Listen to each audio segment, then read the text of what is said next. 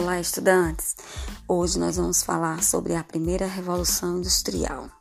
A primeira revolução industrial aconteceu na Inglaterra no século 18 e 19.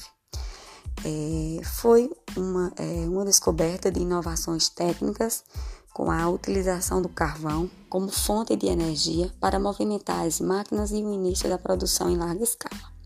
Diante desse, desse contexto, os países é, que tiveram sua expansão além da Inglaterra foram Estados Unidos, Japão, França e Alemanha.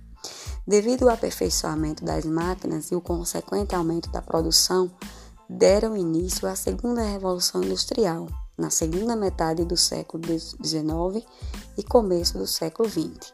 Nessa, nessa revolução industrial, teve-se a descoberta do petróleo, a descoberta da eletricidade e a utilização dos combustíveis fósseis. Na aula seguinte, continuaremos falando sobre a segunda e terceira revolução industrial. Tchau, tchau!